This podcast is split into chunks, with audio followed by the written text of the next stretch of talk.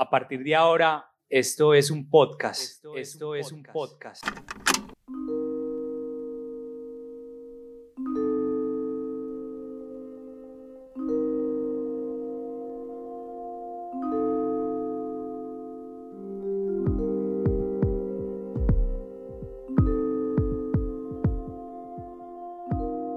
Medellín, 6 de la tarde.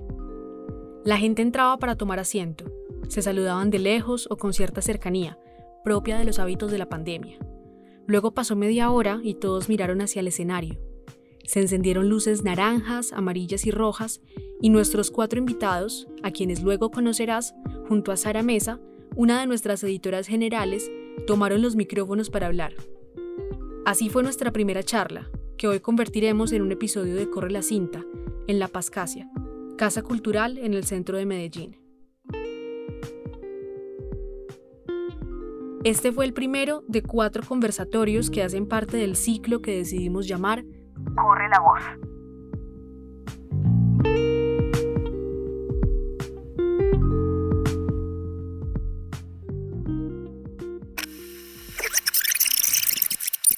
Bienvenidas, bienvenidos. Muchas gracias por atender a la invitación de Corre la Cinta. Para quien nos escuchará después, buenos días, buenas tardes, buenas noches. Soy Alejandro González Ochoa, soy uno de los dos editores del podcast Corre la Cinta. Este proyecto apoya el paro nacional y estamos aquí justamente por ese apoyo. Corre la voz, esperamos que sea un espacio para la comunidad de podcasters de Medellín, para que hagamos reflexiones ciudadanas, para que contemos historias, para que hagamos podcast en vivo. Y pues la idea es que ustedes participen, ¿cierto? Vio al paro nacional. Sara Mesa es integrante del laboratorio de la URBE. Hacemos parte de un trabajo de mediación. Queremos que el laboratorio de la URBE sea un laboratorio en donde se haga periodismo, pero también se hagan podcasts y se cuenten historias. Y bueno, Saris, que corra la voz, parce. Gracias. Y que viva el paro nacional otra vez. Hola, ya como Alejo les dijo, desde Corre la Cinta, pues estamos muy interesados e interesadas en contar, en rodar la historia completa, en hablar de arte. Y precisamente en el marco del paro, pues nos ha preocupado mucho cómo los medios y cómo en general las personas han tomado las manifestaciones artísticas y cómo, cómo los medios pues de alguna manera las han pintado como, como la cara bonita de la protesta, como la recreación y precisamente quisimos abrir este espacio para darle voz a personas que han participado activamente por medio de, diferentes eh, dependencias del arte para protestar. Entonces, primero me gustaría que, que se presenten. Eh, mi nombre es Felipe Álvarez y hago parte de la compañía radioteatral Radio Escénica de Colombia. Mi nombre es Ana María Zapata, soy música de acá en la ciudad de Medellín, recién egresada a la Universidad de Antioquia y bueno, durante toda mi carrera traté de realizar pues como un ejercicio de participación activa dentro del movimiento estudiantil y hoy estoy aquí en calidad de vocera del reciente colectivo que se llama Músicos a las Calles. Mi nombre es Luisa Giraldo, soy la representante estudiantil de la Facultad de Artes de la Universidad de Antioquia. A su vez, soy militante en un partido político que se llama Impulso Socialista. Soy activista política hace mucho tiempo, siempre accionando desde el arte. Y nada, muchas gracias pues por el espacio. Eh, mi nombre es Javier Sánchez, nosotros somos La Parresía. Corre la cinta. Dejamos rodar la historia completa.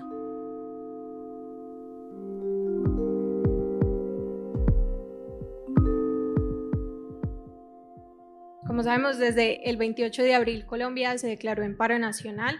El detonante pues fue la reforma tributaria, que realmente pues hay muchas cosas detrás, como vimos se cayó la reforma, se cayó la reforma a la salud, pero primero quisiéramos decir algunas cifras que están hasta el 31 de mayo según la ONG Temblores, se han registrado 3.789 casos de violencia policial, 45 víctimas de violencia homicida, 1.649 detenciones arbitrarias, 65 víctimas de agresión en sus ojos, 705 intervenciones violentas, 187 casos de disparos de arma de fuego por parte de la policía y 25 víctimas de violencia sexual, que eso es lo que se ha podido registrar, seguramente serán muchas más.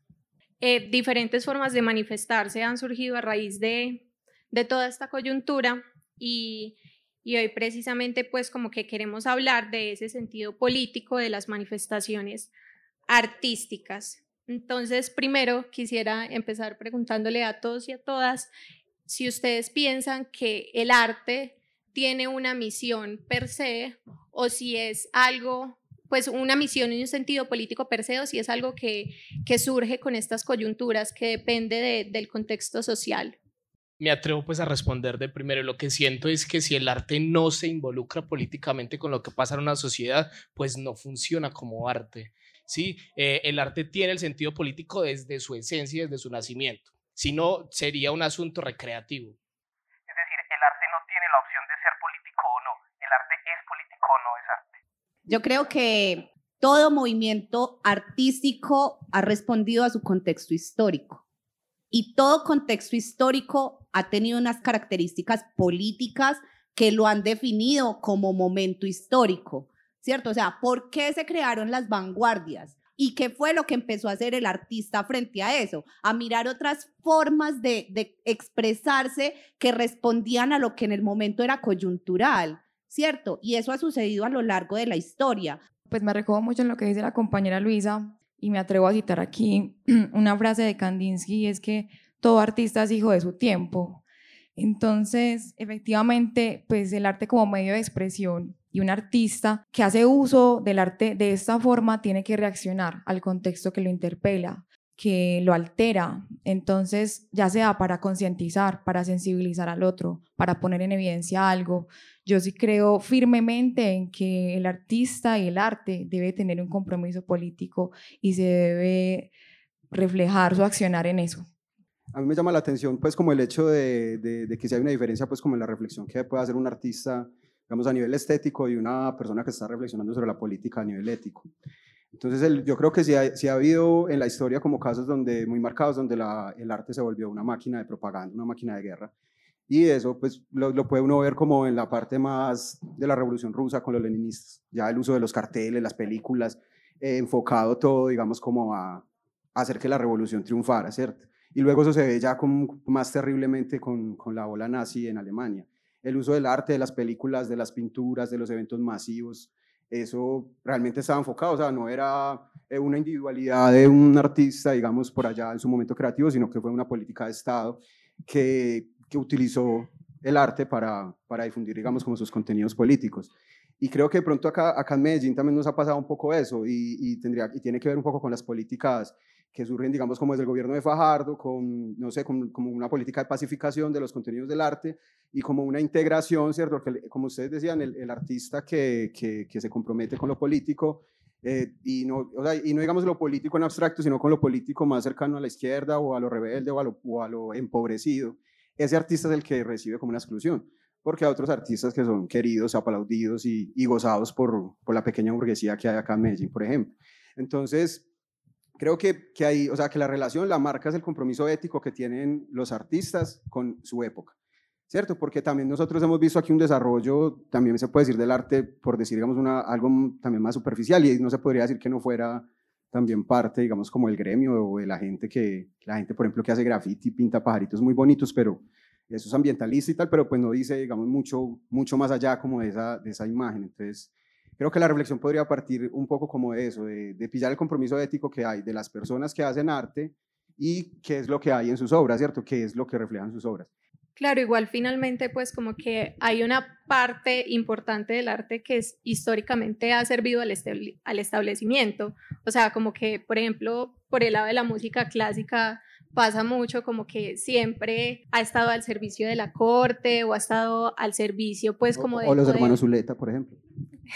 Exactamente, siempre, siempre va a haber arte que, que, le sirve al poder y que le sirve al establecimiento y me parece muy, muy importante lo que dices como del compromiso ético, que parte más como de ese, ese compromiso ético que, que tienen las y los artistas.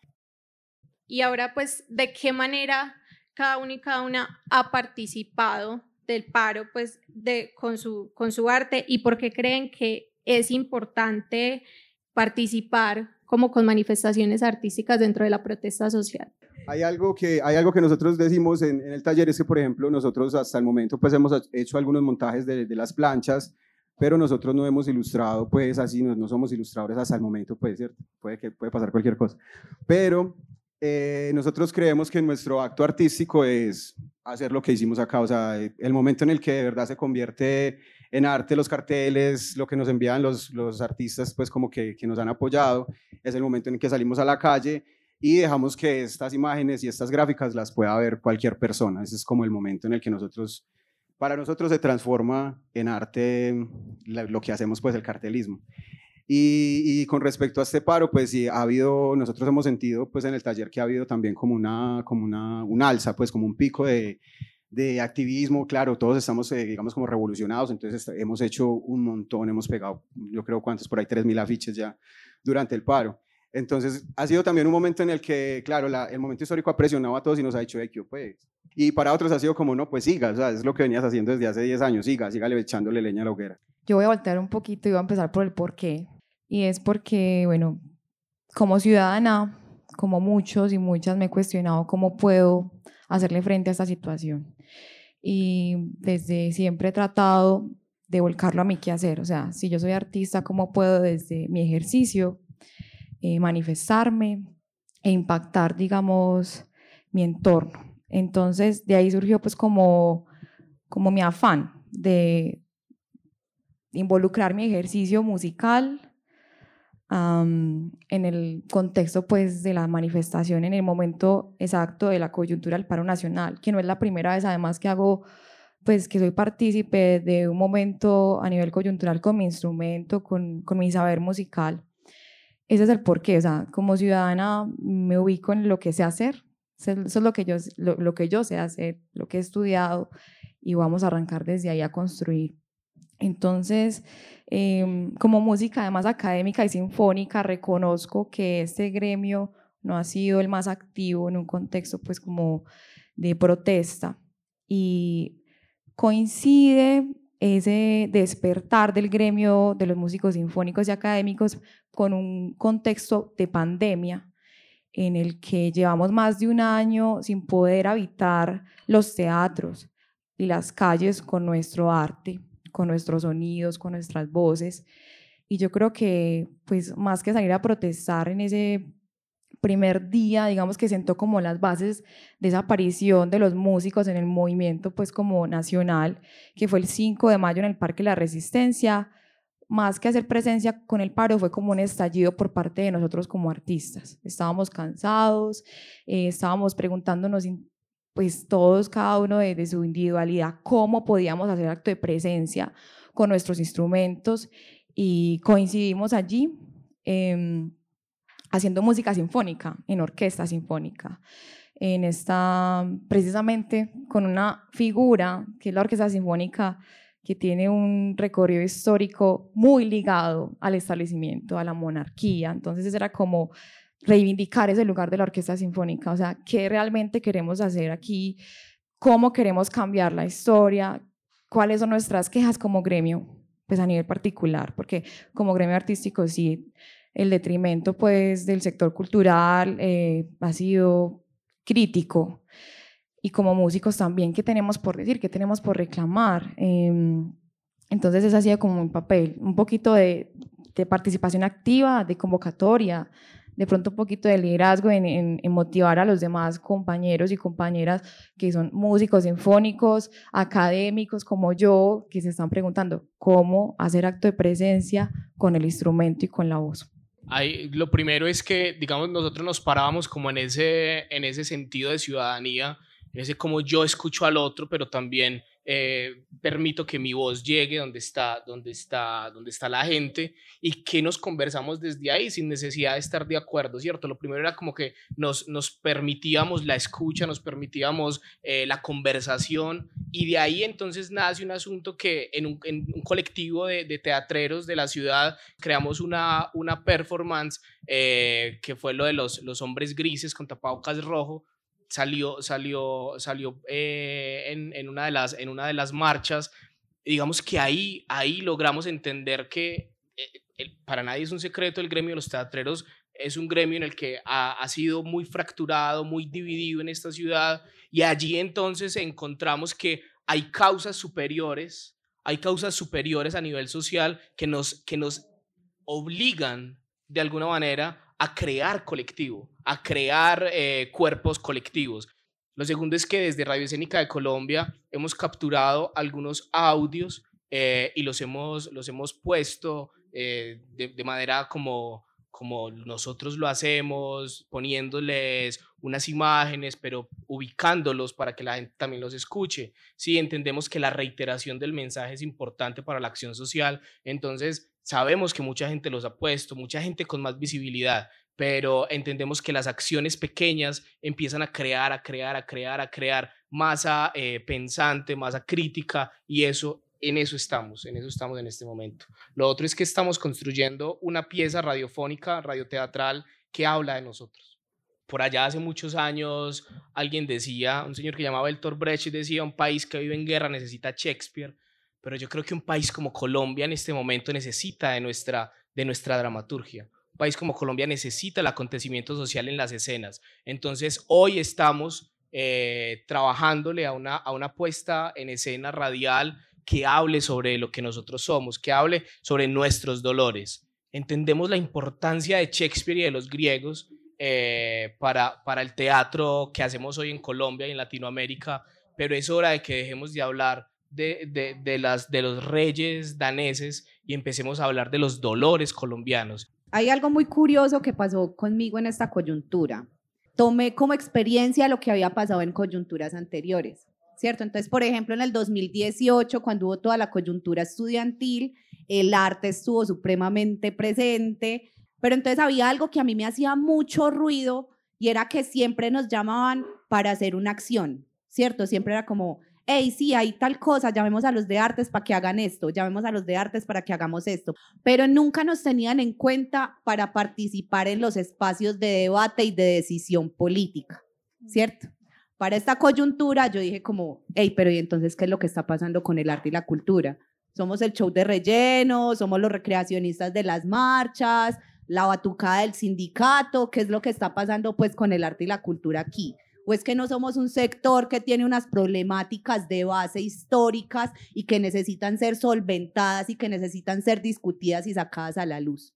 Entonces lo que yo empecé a hacer fue como empezar a estudiar, empezar a caer a esos espacios de debate político, empezar a, caer a los espacios de agremiaciones, donde van los sindicatos, donde van las organizaciones sociales, y a poner en discusión lo que estaba pasando con el arte y la cultura y empieza a pasar algo muy curioso y es que nos damos cuenta que nosotros como artistas no nos sentimos parte de la clase trabajadora, aunque somos parte de la clase trabajadora. Siempre nos sentimos que somos un sector supremamente aparte, pero igualmente tenemos unas falencias gigantes, empezando por el monto que nos dan anualmente en el presupuesto general de la nación, la, cosa de que nos toque compartir ese presupuesto con eh, recreación y deporte, que además tengamos encima la economía naranja que nos pone a disputarnos entre nosotros mismos las migajas que nos da el gobierno nacional. Y son todas estas cuestiones que empiezan a, a, salir en el gremio artístico y cultural, sobre todo en los sectores sociales y populares de la cultura, como los compañeros del graffiti, los compañeros raperos, los compañeros del arte urbano, ¿cierto? Los estudiantes que se van a graduar de una universidad a salir a un mercado laboral que no tiene oferta en el cual no nos vemos con un futuro y donde nos hemos acostumbrado todo el tiempo al chistecito de que, ah, usted es artista, ¿de qué va a comer? Y lo normalizamos, y es que lo hemos normalizado, y ¿cierto? Eso es un trabajo. Cierto, y lo hemos normalizado y hemos visto eso como normal. Entonces, ¿qué es lo que he estado haciendo yo? A partir de la gestión, porque estoy diciendo como que me deberían dar un título en gestión cultural en la Universidad de Antioquia, em, empezamos como a gremiar personas, a hacer acciones eh, artísticas, em, convocando a todo el gremio eh, que tengan un sentido político, o sea, que no sean simplemente la recreación por la recreación o la tocada por la tocada, sino que también lleven a reflexiones políticas como tal, que nos pongan a preguntarnos por las bases de las problemáticas sociales. no sé si, puedo hacer otra... Claro, sí, pueden haber réplicas. Estaba pensando en lo, en lo, del gremio, lo de los gremios. Yo la verdad es que no veo un gremio aquí no lo veo. Yo creo que aquí, lo que les decía ahora, la política, o sea, el momento en el que la alcaldía se metió a patrocinar a los artistas, lo que hizo fue armar una guerra de migajas y construir un montón de guetos. Y es, y es una realidad difícil de, de, enfrentar acá, digamos, yo, yo no soy artista tampoco, de más que por eso no me siento el gremio, pues, pero siento que también es un despertar para todos, no solo para los artistas. Es también decirles a los artistas como, hey, hola, hacen parte de este mundo que tiene hambre, que no tiene salud, ¿cierto? Por lo que vos decías, porque también hay como una, una idiosincrasia de que el artista es como... Una burbuja, más allá del bien y el mal. Como produce las obras y todo eso, entonces, entonces está como, parece que estuviera por encima de esa realidad social. Y este momento de coyuntura nos está diciendo a todos, a todos, a todos, a todos, como, hey, no, estamos, en, estamos del mismo lado. No hay, o sea, no, no hacemos parte de la élite aunque algunos aspiren a eso, ¿cierto? A ese proyecto cosmopolita del arte en Medellín, de ir a los grandes museos, ir a los grandes espacios, pero quería ahora como decir eso, como que es eso, es eso también ver cómo se idealiza el gremio, por decir, pues, cuando uno está, digamos, yo soy cocinero, y yo digo el gremio de los cocineros, me puedo pensar, gremio de los cocineros, no, hay tampoco, pero, pero es más eso, o sea, no hay esa cohesión todavía entre, entre las personas que hacen arte, como para constituir un gremio. Y, creo que la, la, cercanía que nos, o sea, lo que nos está escupiendo el paro a la cara es, hey, eso hay que hacerlo siempre, lo que vos decías, tiene que ser un compromiso de vida, o sea, no es como, uy, el paro, eh, temas de moda, eh, que chimba la primera línea, va a sacar unas obras de la primera línea. unos desaparecidos, que chimba. O sea, son unos contenidos que de una te van a cuestionar humanamente porque son desaparecidos. Pues nosotros lo, lo que hacemos, investigamos sobre, sobre esos temas, entonces este eso como jalarse esos contenidos para la obra y luego no tener un compromiso ético con esa tragedia, con esa guerra que está viviendo Colombia. Y creo que, ah, yo creo que si logramos al menos como llegar a, la conciencia de eso, yo creo que podríamos dar un paso, un paso no como vamos a organizarnos como artistas, sino vamos a organizarnos como sociedad todos, porque vamos es por todos, o sea, ¿de qué ganamos si armamos un paro de artistas? Y, ah, sí, les vamos a dar el presupuesto. Ay, la, y la, otra gente que, ay,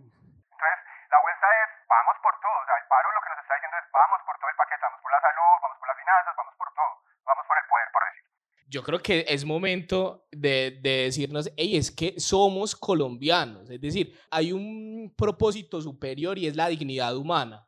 Si nosotros no trabajamos por la dignidad humana y esa dignidad humana en tanto que la persona que está en el Catatumbo coma, pero que también los pelados que están en el norte del Cauca puedan ir a la escuela, si nosotros no trabajamos por las minorías de las que hacemos parte, porque es que ya son más minorías que mayorías en Colombia, entonces no estamos hablando de nada, seguimos hablando de una burguesía acomodada. Y el arte ha sido una burguesía para muchos sectores, ¿cierto? Entonces lo que tenemos que hacer es salirnos de esas burbujas, dejar de ser los bufones del rey al que, al que todo mundo escucha, pero dicen, no, es un artista, dejemos lo que hable, tráiganos más presupuesto no, se soluciona solo con presupuesto para la cultura, ¿cierto? La vida digna no se soluciona solo con presupuesto para la cultura. Necesitamos otras cosas como sociedad. Y ahí es donde es importante lo que, lo que, lo que ustedes están diciendo acá, en tanto, hey, no se trata de buenos y malos.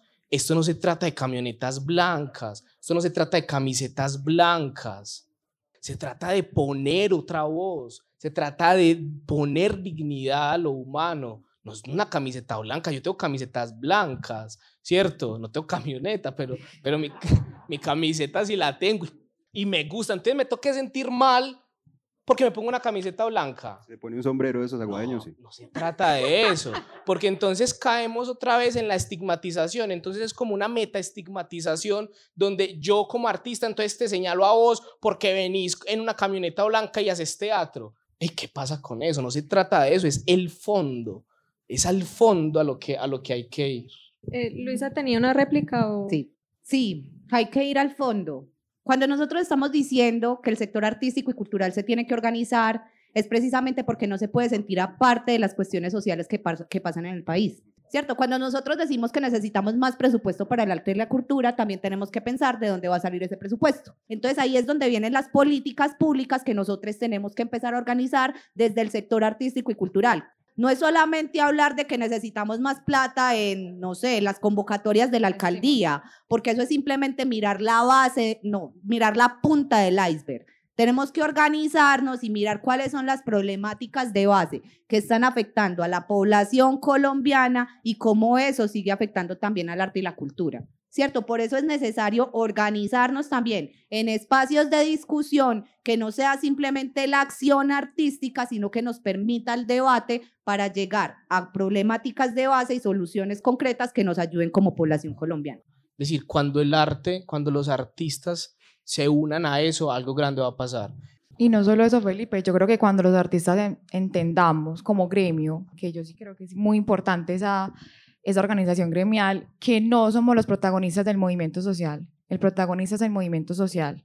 Ahí la cosa va a cambiar y depende de nosotros que, cuál es el mensaje que estamos ahí poniendo en nuestras acciones artísticas para hacer esa diferencia, porque entonces siempre pasamos a ser los amenizadores de la protesta, los amenizadores los que acompañan, más no los que suman. Pero es que el gremio artístico tiene cosas por decir y cosas por exigir que obedecen precisamente a las problemáticas de base que tenemos como sociedad. Hemos visto pues que el arte se ha catalogado erróneamente como la cara más bonita de la protesta. Con este concierto del 5 de mayo, pues pasó que estallaron los titulares de prensa, sobre todo de los medios tradicionales, a decir, esta sí es la forma buena de protestar, esta es la cara linda, esto es lo que tienen que hacer.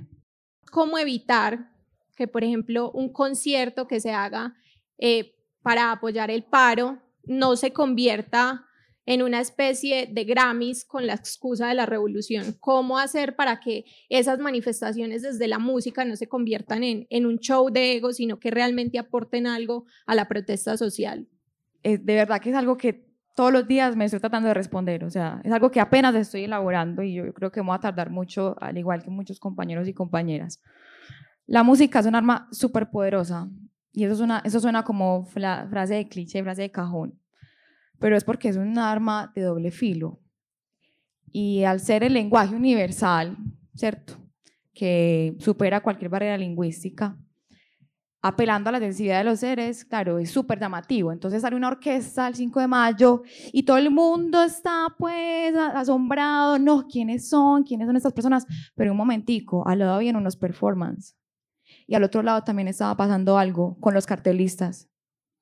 Entonces, sí, la música lastimosamente cae en ese protagonismo que de verdad que como música he tratado siempre de tumbar, porque es que me lo pregunto, ¿por qué la música es tan llamativa? O sea, ¿por qué quieren saber qué es lo que está pasando con los músicos cuando de hecho en Medellín hay otros gremios que tienen una tradición súper arraigada de agremiación y de resistencia en las calles como lo han sido las artes escénicas? Que de hecho yo como música me siento inspirada en la gente, en los clowns, en los teatreros, en los bailarines que han resistido por años y se han reunido y se han congregado y han decidido permanecer ahí, resistiendo.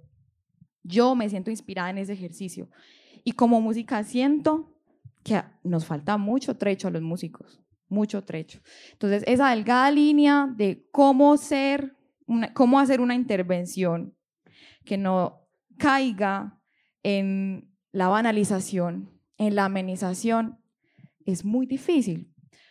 Pero me voy a recoger en lo que Felipe mencionó al principio, y es que cuando hay construcción colectiva detrás de un accionar artístico, en este caso hablo por mi parte musical, yo creo que difícilmente se puede caer en eso, Sara. Cuando hay una construcción de base que se debaten en espacios y en mecanismos de participación legítimos asamblearios, cuando hay colectivos en donde varias voces están ahí aportando una construcción de un accionar, de un solo accionar, de una salida, ya sea eh, tocar en una concentración, salir con una chirimía en una marcha, cuando hay esa construcción colectiva y además una postura política definida en ese colectivo, yo creo que difícilmente se puede confundir con lo que, pues, lo que no queremos que se confunda, que es una amenización, un acompañamiento, simplemente una melodía bonita que salió ahí en la, en la protesta. Yo creo que es eso, pues primero, mm, tratar de hacer uso de la multidisciplinariedad, ¿sí? Yo creo que cuando eso pasa en un, en un performance, se fortalece mucho el discurso, de pronto algo que es netamente instrumental. Y además, yo me he hecho mucho un cuestionamiento es qué resistir desde el arte. Pues ese, esa arte en resistencia está como muy, sí, lo decimos y lo decimos, pero ¿qué es realmente resistir? ¿En qué contexto estás haciendo tu, tu performance? ¿Con qué? ¿Estás poniendo el pellejo o no? ¿Estás incomodando? ¿Estás haciendo que los demás salgan de la zona de confort o no? Entonces, yo creo que desde mi quehacer artístico como, como música he tratado de que las veces que que hemos hecho acciones concretas, que no han sido muchas, pues ojalá hagamos muchas más, hemos tratado precisamente de eso, de sacar de la zona de confort al otro, de no estar acomodada en un teatro transmitiendo qué programa o cronograma sin contenido político, no, eso no es resistencia, pues ahí sí me disculpo, pero eso no es resistencia. Y que también falta como pedagogía, o sea, como que la misma gente no sabe, hacen un concierto de la resistencia o cualquier cosa y llega la gente y cae, ah, para parchar, para escuchar y no se sabe como realmente a qué fueron y cuál es el, el trasfondo político de eso. Claro, la gente cree que con caer a los parches culturales está cumpliendo su cuota de participación, pues, eh, y está muy válido también. O sea, es que yo no estoy delegitimando, ojo, cuando se hace un enunciado de que es que la música sinfónica es la cara más bonita de la protesta, se están deslegitimando las otras formas de lucha. Se están deslegitimando por completo.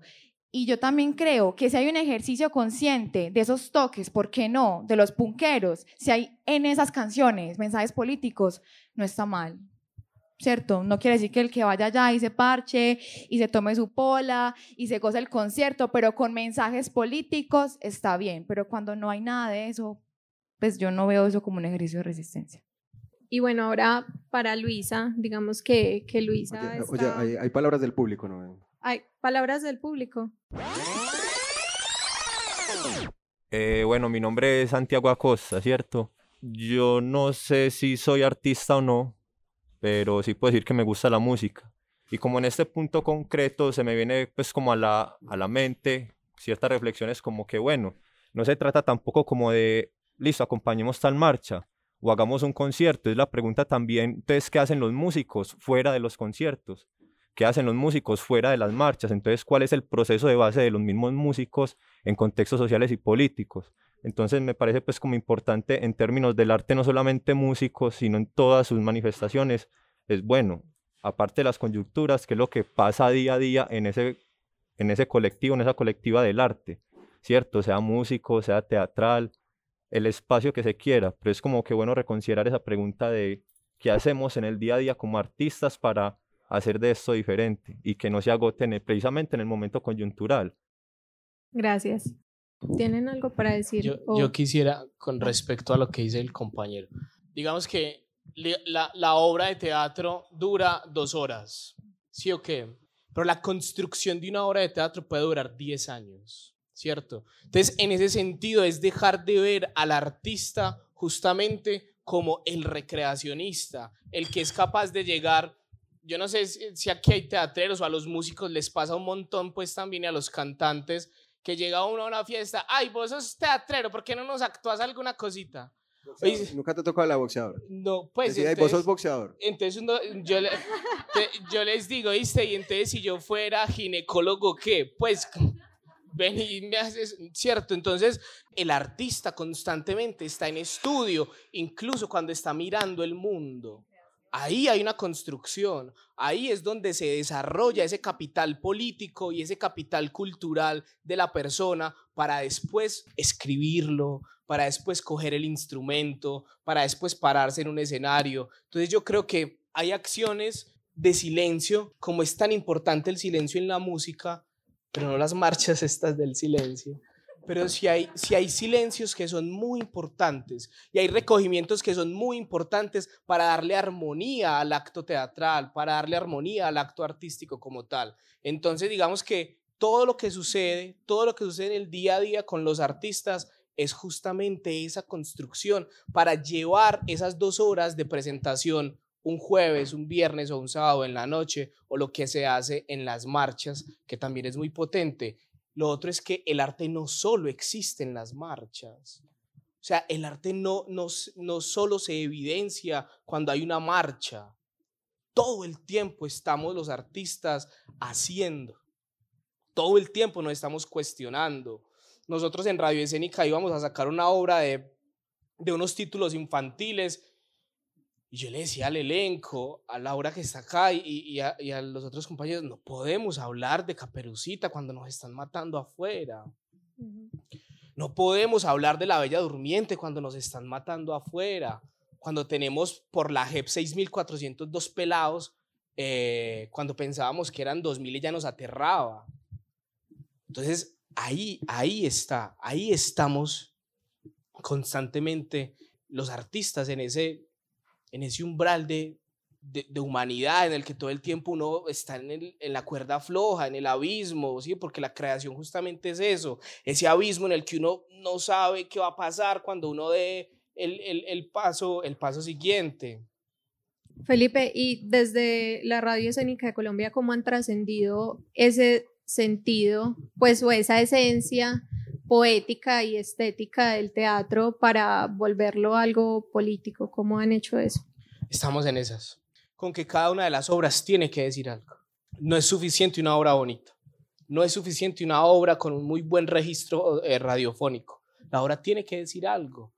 ¿sí? Eh, Müller decía, una, una historia de una pareja muy buena, con unos hijos muy buenos, que llevan sus hijos a una universidad muy buena y compran un carro muy grande y una finca muy bonita, eso no le importa a nadie. Entonces, en ese sentido, nosotros somos muy insistentes en qué estamos diciendo. Y ahora que nos estamos metiendo en la dramaturgia del acontecimiento social y en este tipo de montajes que hablan más sobre los dolores que nos, pues, que nos pasan y que sentimos cerquita, eh, digamos que ahí estamos como encontrando una estética y una técnica eh, desde, desde REC.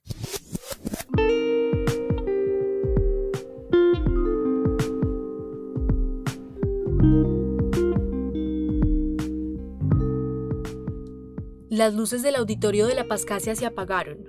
Un video del taller La Parresía comenzó a proyectarse en la pancarta principal.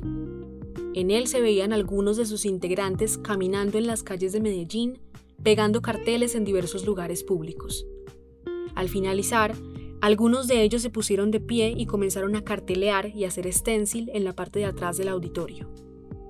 Algunos afiches tenían palabras significativas como memoria o solidaridad con la minga, junto a siluetas de puños levantados y rostros de mujeres y niños. Otro decía ¿Dónde están los desaparecidos? Vivos se los llevaron y vivos los queremos. El público aplaudió y también nuestros invitados, Ana María Zapata, Luisa Fernanda Giraldo, Javier Sánchez y Felipe Álvarez.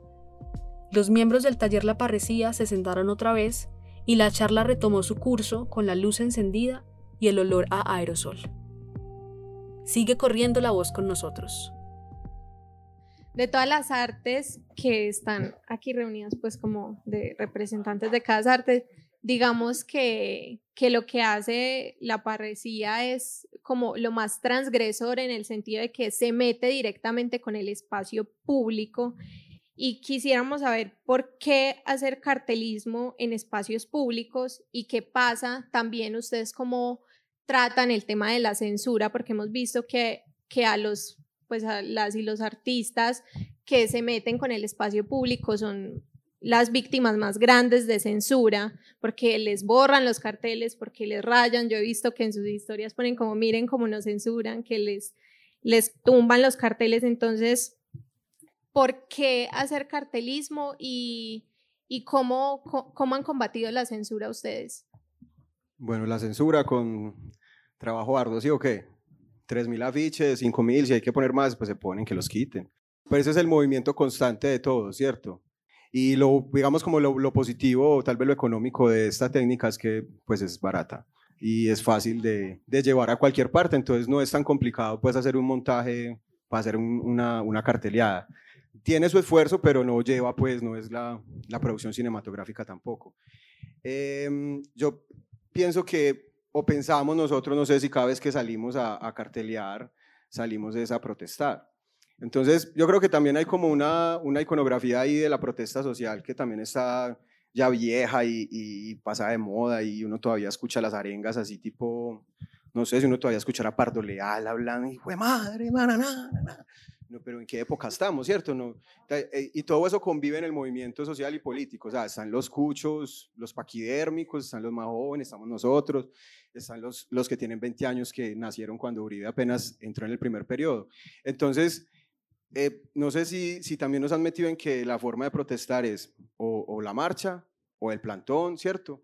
O el tropel, y hay otras formas, ¿cierto? Si hay, si hay una conexión de, de, los artistas con su momento histórico, van a poder ir a un barrio, van a poder ir a donde sea, así sea un grupo de cuatro o cinco, y pueden impactar una comunidad, lograr, no sé, ir a Moravia y decirle a la gente que no le tire cosas a los de primera línea, porque sería bacano, una obra de teatro, hey, gente, no, ayuden a la, denle leche, métalos a la casa, no es que los capture la policía, algo así, no sé. Pero, pero mm, yo siento es eso, o sea, la protesta va más allá de la marcha, va más allá del plantón y va más allá del tropel, aunque esas, esos tres escenarios sean los que más demanden riesgo de todos, o los que más nos ponen en riesgo por la acción homicida del Estado. Entonces, tal vez, yo, pensando ahorita en la pregunta que, mm, que te hacían sobre la música, eh, yo creo que eso pasa por los, por los grandes públicos y porque la música pues llega a amplificarse mucho más y se escuchó más que el grupo de teatro que está haciendo el performance tal vez hacer eso, sacar, sacar la música de esa centralidad ahí donde está, digamos, como la, eh, la posibilidad de que se crezcan esos egos y todo y llevarlo a otro lugar donde se pueda impactar, no de una manera tan masiva, pues porque a las marchas va gente, digamos que más o menos, no sé, por ahí 70% consciente, no sé, pero, pero sí podría, se podría ir a otros lugares, ¿cierto? Y pensar en otros actos de protesta, yo creo que eso también sería revolucionario, salir de las garras de, de los paquidérmicos, ¿cierto? Y mirar otras maneras yo creo que los pelados en Colombia, los de la primera línea, no se iban a imaginar nunca, no sé, los que estuvieron en la Universidad de Antioquia, un tropel afuera de la universidad, no, eso, es raro, para mí fue muy raro. Verlo en la Alpujarra, verlo en la calle, no, uy, estos pelados, aquí pasó algo, hubo un quiebre. Y, y creo que, que, ese quiebre se, se, da también por las personas, artistas y no artistas de, de toda la sociedad que hemos estado durante 12, 15, 20, desde que empezó la dictadura, ¿sí o qué? Dándole a tumbar a la dictadura que no hemos podido tumbar. Y ahí está todavía, entonces algunos compañeros, por ejemplo, cuando hablamos, decían, de pronto llegamos tarde, o sea, lo que estamos haciendo es lo que hay que hacer ahora, hay que organizarnos, dan, y no podemos volver a dejar que la época histórica nos deje atrás, porque lo que nos pasó en ese momento fue eso. O sea, llegó el paro, llegó toda esa explosión así, el estallido social, y nos faltaba todavía como un montón de infraestructura, de organización, de obra, de contenidos, y lo empezamos a hacer en la marcha, que no está mal, ¿cierto? Pues no, no lo empezamos a hacer mientras el paro se daba. Y, tal vez lo que no hay que perder es eso. Seguramente se paró a, a menguar, ¿cierto? Vamos a ir a las elecciones del 2022 y va, y a haber otro escenario, ¿cierto? El escenario va a cambiar en poco tiempo. Entonces, ahí es donde decimos, bueno, entonces el escenario del protagonismo es precisamente la coyuntura, la movilización masiva, donde más hay visibilidad, donde hay mil personas grabando con celulares, hay mil fotógrafos tal vez hay que pensar en los actos masivos, sí, pues que es como lo más tradicional de la izquierda, pero hay que pensar en impactar también a, a, otras, a otras personas, incluso dentro del mismo gremio, pues que es tan difícil, pero tal vez pensar en eso, en ir a otros lugares donde el impacto de pronto no sea, que es como el espíritu de Medellín, como algo muy, ¿cómo se dice? como muy mesiánico, como que nos gustan las cosas grandes, y pucha, el metro, y eso es grande, al paisa le gusta lo grande, ¿cierto? Entonces es como que, ¿qué pasó con esa megalomanía? Esa, esa, es la palabra.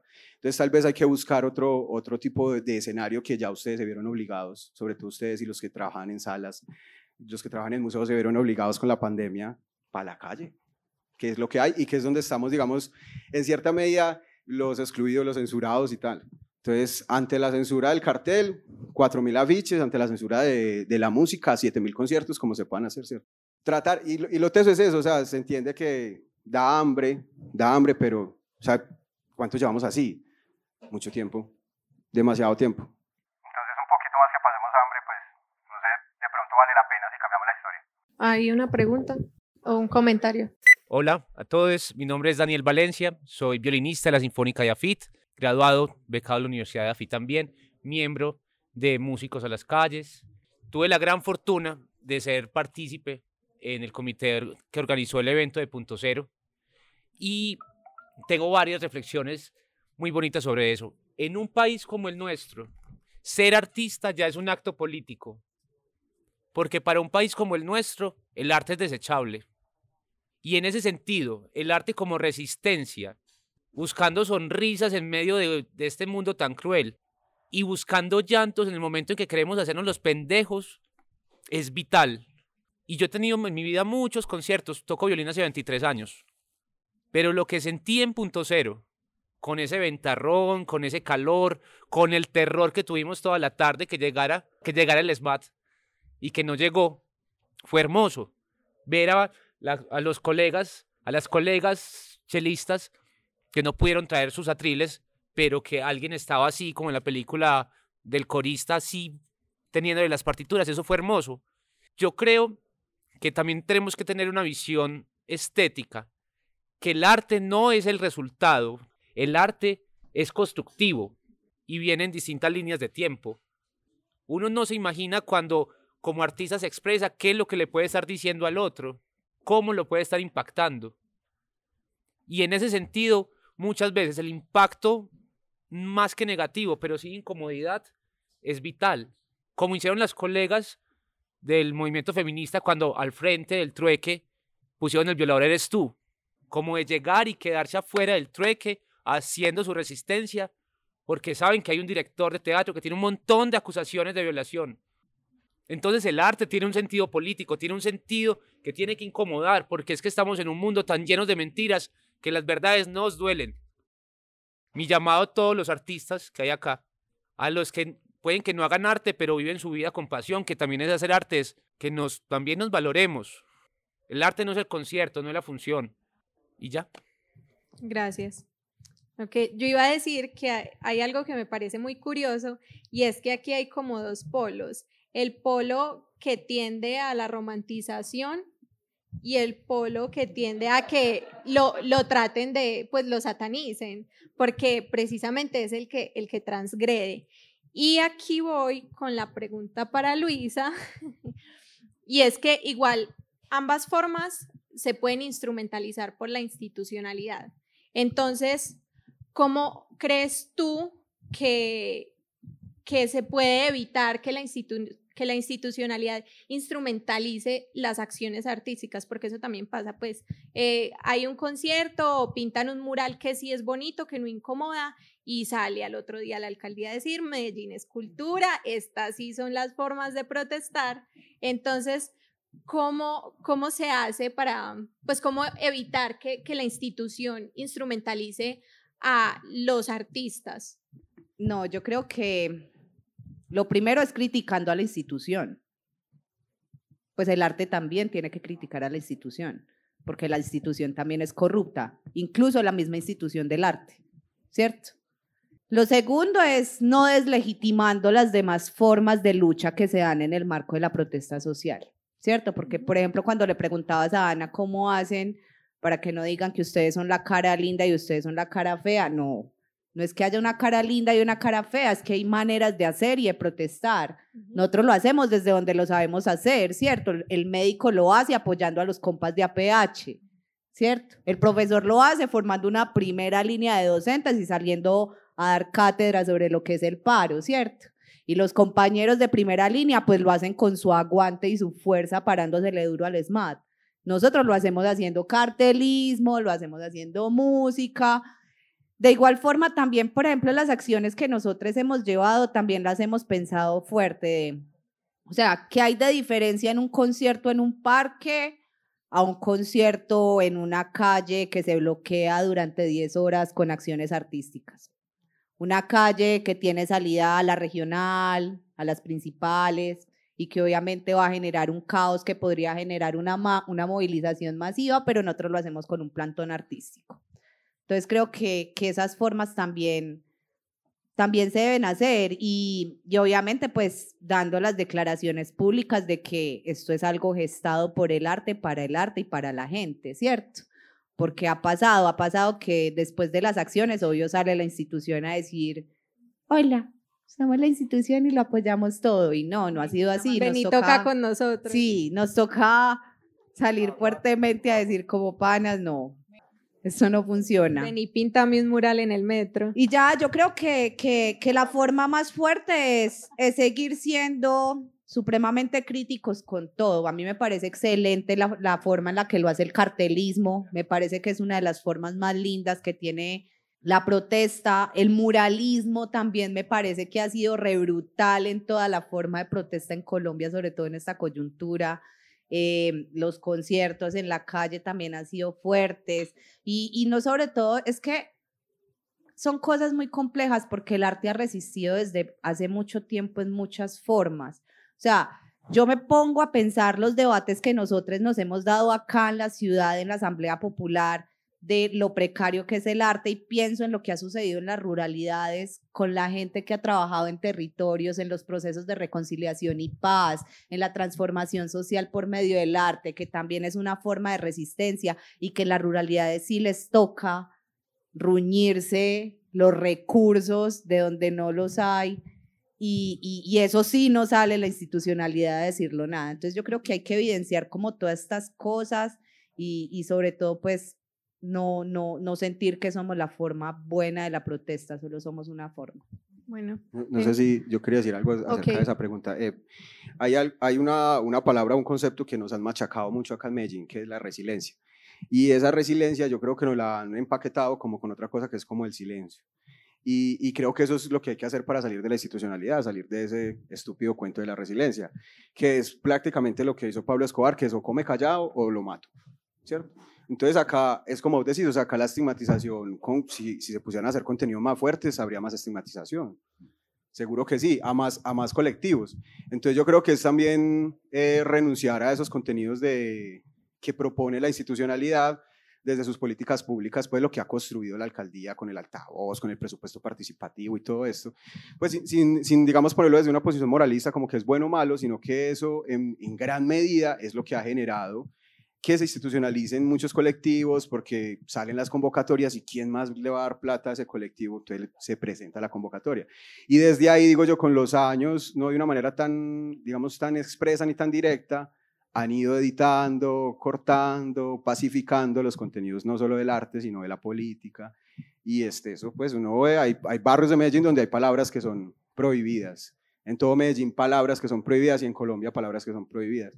Entonces es súper teso ese silencio al que nos acostumbraron, pues por nuestra historia de narcos y paracos, y es, bueno, te callas, y creo que en, en eso va como el sentido de protestar, de protestar y de, y de renunciar a, a, la resiliencia que nos está vendiendo la institucionalidad, que es lo que ¿Qué es lo que nos ha metido ahí con ellos? A caminar de la mano con ellos, a decir, ay, sí, ellos apoyan el arte, ellos apoyan a los artistas porque tienen, tienen mucha hambre. Y creo que desde ahí es como que han ejercido su poder, que es un poder pues financiero, y eso es lo teso, como que, bueno, ¿de dónde van a salir esos recursos? Yo por eso te decía ahora como, de pronto la solución ahora, pues de pronto sí puede ser aguantar un poquito de hambre. O sea, ¿qué pasaría si una convocatoria de, de estímulos uh -huh. creativos le dice, no, no, Quintero, no vamos porque vos decís que todos los de la universidad son encapuchados con explosivos? Y ahí ya habría pues como una cohesión, pero bueno, eso sí es como, ay, nadie se va a presentar, obvio, sí. Va a haber alguno que dice, ah, pues si no me presento yo, se presenta otro. Ay, que esa plata no se la cojan los de la derecha. Y, y, van, y, va, y va así, y va así avanzando hasta que la institucionalidad, ya uno saca los afiches con los logos de la alcaldía, todas sus obras están marcadas, grafiteros que uno ve el mural, parce, así brutal, y aquí, área metropolitana, alcaldía Medellín. Sí. Y lo pintaron con policías cuidando y todo, entonces como que ahí es donde está el, el punto, es no trabajes con ellos, no les copies a sus contenidos, no favorezcas sus propuestas. Y creo que eso es pararse políticamente, no es atacar al arte pues como una, de una manera moralista, sino decir, hey, es que lo que vos estás haciendo es prácticamente lo que están haciendo ahora es lo mismo que lo que hicieron los Es lo los que decías al principio de la ética de del ajá, artista. Y de utilizar la propaganda y el arte para mover los contenidos uh -huh. en este momento del fascismo, de la dictadura militar, en este momento que nuestro presidente Zapateiro. Bueno, eh, lastimosamente pues ya tenemos que cerrar. Eh, les recordamos que esta es la primera de cuatro charlas que vamos a tener en Corre la Cinta. Eh, nos pueden seguir en Instagram, en Twitter, en Facebook como arroba corre la cinta. Eh, le queremos agradecer a la Pascasia por prestarnos este espacio para hacer este conversatorio, agradecerle a Ana, Luisa, a Felipe y a Javier por estar aquí. Eh, y nada, pues esperamos que, que sigan participando de, de estas charlas. Muchas gracias por venir.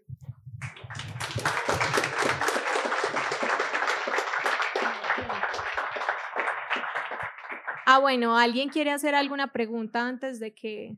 Mi nombre es Mara y en relación a la censura también eh, pienso que nosotros como colectividad una forma también de combatirla no solo ha sido seguir estando ahí, porque obvio resistimos y donde quitan también volvemos y pegamos, eh, también ha sido como la observación de qué es lo que les incomoda. Muchos de nosotros también ha visto como, ah, parece que este es el que más quitan.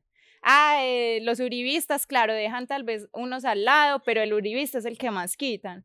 O, o vemos también cuáles temas son los que más se censuran, porque no son todos, y en qué lugares. Entonces, una forma también de, de combatir la censura es también investigar.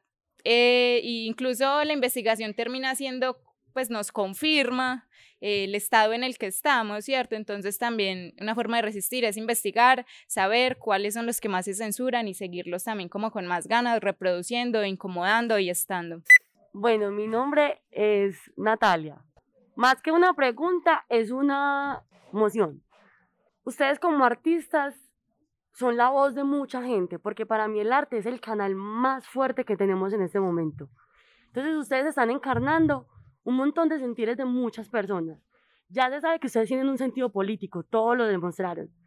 Lo que hay que es encarnar las, la, qué es las, las exigencias puntuales y llevar esas acciones a algo concreto, acciones directas que por medio de ustedes se, se, se amplifique la voz de mucha gente porque inevitablemente lo son. E, e, la música es eso, porque llama la atención la música, porque es hermosa y siempre va a estar a favor de nosotros, de, son manifestaciones artísticas, políticas y que ustedes las transforman, las convierten en, en, en, formas digeribles para el resto de las personas. La política es muy difícil, es muy difícil de entender y ustedes las transmiten de formas hermosas.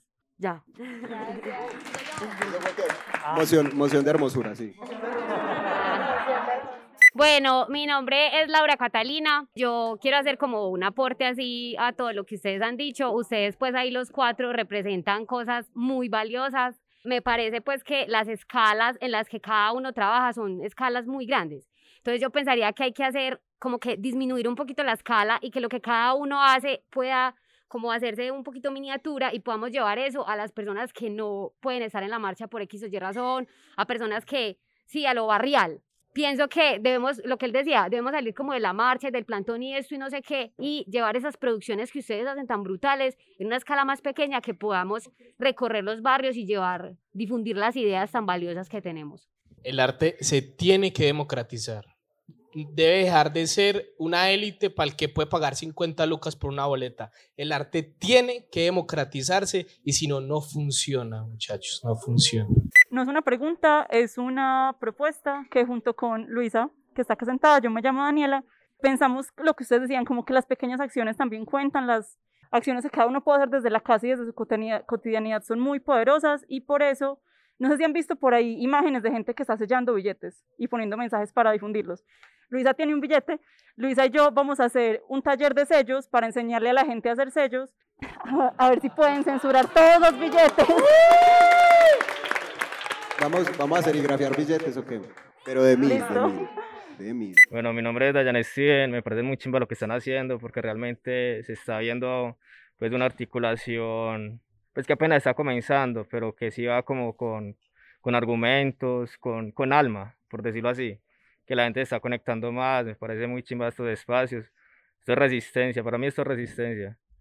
Y pues como han dicho muchos de los compañeros, son cosas que, que convergen para un solo objetivo, lo de llevar el arte también a las personas del común, pues pero el verdadero arte que los toque, que los ponga a reflexionar primero sobre sí mismos para poder liberarse, digamos, de, del ego o, o, de su burbuja, para poder reflexionar sobre ya el contexto social eh, más colectivo. Me parece que sí, me era chimba y está bueno.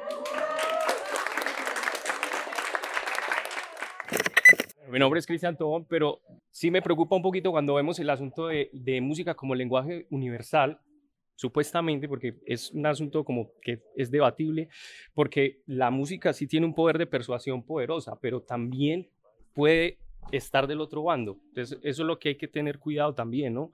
Entonces, lo que yo les quería preguntar era ese estado de la formación de público, porque sí, soy músico y puedo entender claramente el mensaje de la construcción del himno nacional, pero yo me he visto en el deber de explicárselo a mi madre, a mi familia, a la gente, ¿cierto? Entonces, no hay que olvidar, o sea, nosotros lo damos por hecho y creemos que sí, es universal, pero no es tan universal.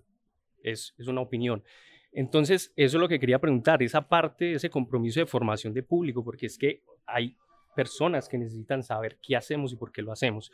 Hay, mensajes muy directos, pero la música también cae en ese, en ese asunto abstracto que necesita de no solo de tocar el instrumento, sino de tocar la palabra para poder persuadir al otro. Bueno, yo creo que lo que quise decir cuando mencioné que pues la música sí es un lenguaje universal fue a grosso modo, porque si nos vamos a revisar, inclusive no termina siendo un lenguaje universal, porque no se puede hablar de una sola música. Primero hay músicas, muchísimas.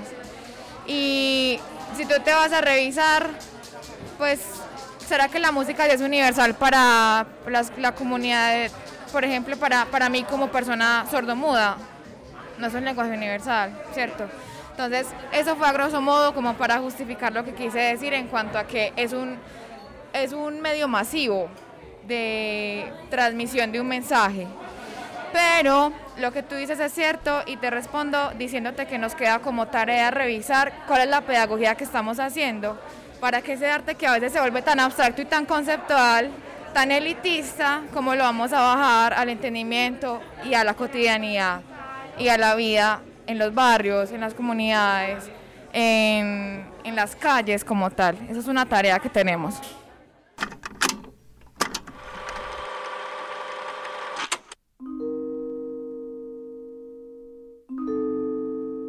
Al finalizar, abrimos un espacio para preguntas del público.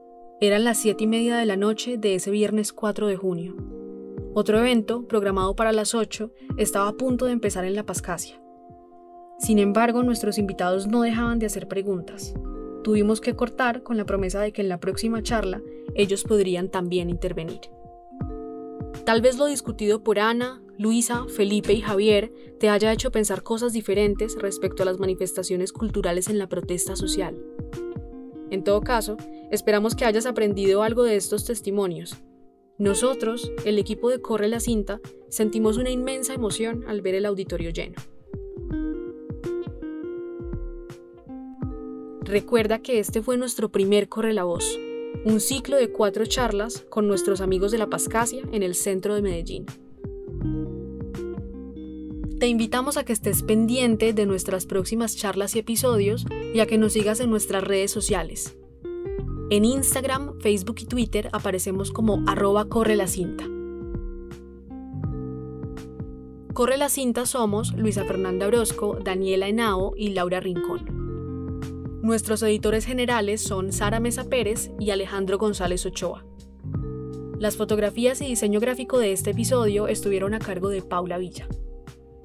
Este podcast cuenta con el apoyo de De la Urbe, Laboratorio de Periodismo, de la Facultad de Comunicaciones y Filología de la Universidad de Antioquia. Sigue corriendo con nosotros la historia completa.